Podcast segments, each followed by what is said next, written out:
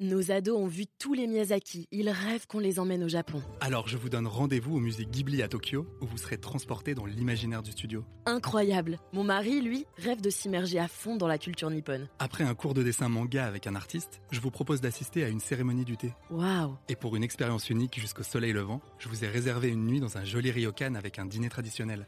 Je nous y vois déjà. Avec Marco Vasco, ne rêvez plus, vivez votre voyage l'esprit libre. Au rendez-vous sur marcovasco.fr pour imaginer votre prochain voyage sur mesure. Les podcasts du Figaro. Tour à tour considérés comme des vins de punk ou une lubie de bobo donneur de leçons, les vins nature semblent échapper à toute tentative de démocratisation. Et c'est sans doute un problème de mise en rayon.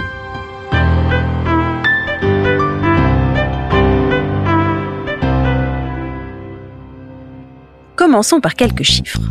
Aujourd'hui, en France, 82% des achats de vin sont réalisés en grande surface, hypermarchés et supermarchés en tête, et le panier moyen pour une bouteille tourne autour de 7 euros, voire beaucoup moins dès que l'on s'éloigne des grandes agglomérations. Autant dire que nous sommes là bien loin des près de 15 euros dont il faudra se délester chez un caviste pour un vin nature de correcte facture. Mais laissons de côté nos amis cavistes pour en revenir au fond du problème.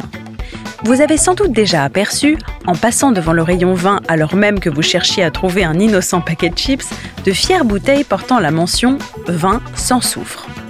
Premier détail, et non des moindres, sachez que le vin sans soufre n'existe pas puisqu'il en contient naturellement. Ensuite, au risque de mettre ma réputation en péril, j'aimerais rappeler ici que le vin nature n'est pas un vin sans ajout de soufre. En fait, de nombreux vignerons, travaillant par ailleurs en bio et le plus naturellement du monde, en ajoutent volontiers une petite lichette qui se révèle en définitive imperceptible à l'analyse et présente l'avantage de stabiliser le jus au moment décisif de sa mise en bouteille. Autrement dit, les vins non bio mais annoncés sans soufre que l'on trouve au supermarché ne sont pas plus nature que les vins bio passés par tout un tas de transformations barbares, souvent passées sous silence, à commencer par la pasteurisation ou la filtration tangentielle. Et là, je vous sens complètement perdu et c'est tout à fait légitime. Mais revenons à nos rayons. Au-delà de cette délicate question de définition, les raisons pour lesquelles vous aurez très peu de chances de retrouver au supermarché ce petit vin de Loire légèrement trouble et pétillant qui aura égayé vos soirées d'été sont au nombre de quatre. D'abord, la conservation. Les vins nature étant, quoi qu'on en dise, plus fragiles que les conventionnels, ils nécessitent d'être conservés allongés, au frais et dans la pénombre, trois critères qui sont précisément à l'exact inverse de ce qui se pratique en grande distribution. Ensuite, la quantité. Lorsqu'on parle de vin nature, on se réfère généralement à des domaines ayant pris le contre-pied des logiques de production industrielle et donc bien incapables de se hisser au minimum de 20 000 bouteilles exigées par les enseignes pour avoir une chance d'entrer au catalogue. Mais ce n'est pas fini. Il faut ajouter à cela le fait qu'à moins d'être un caviste reconverti en chef de rayon, ce qui reste un changement de cap hautement improbable, le personnel n'est généralement pas en mesure de vous donner les quelques bonnes pratiques sans lesquelles un vin nature ne pourrait être apprécié à sa juste valeur, du carafage à l'ouverture en passant par la température. Enfin, portons le coup de grâce à l'aide d'un cruel mais savoureux paradoxe.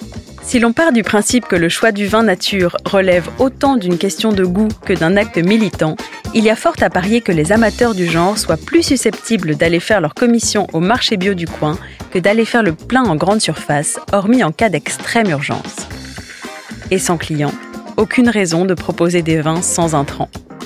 Alors qu'on le veuille ou non, vin nature et supermarché, c'est ce qu'on appelle en bon français un mariage forcé.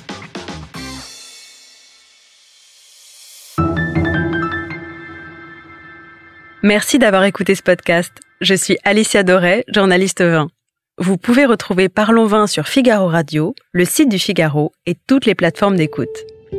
Si vous avez aimé cet épisode, n'hésitez pas à vous abonner et à laisser votre avis. À bientôt!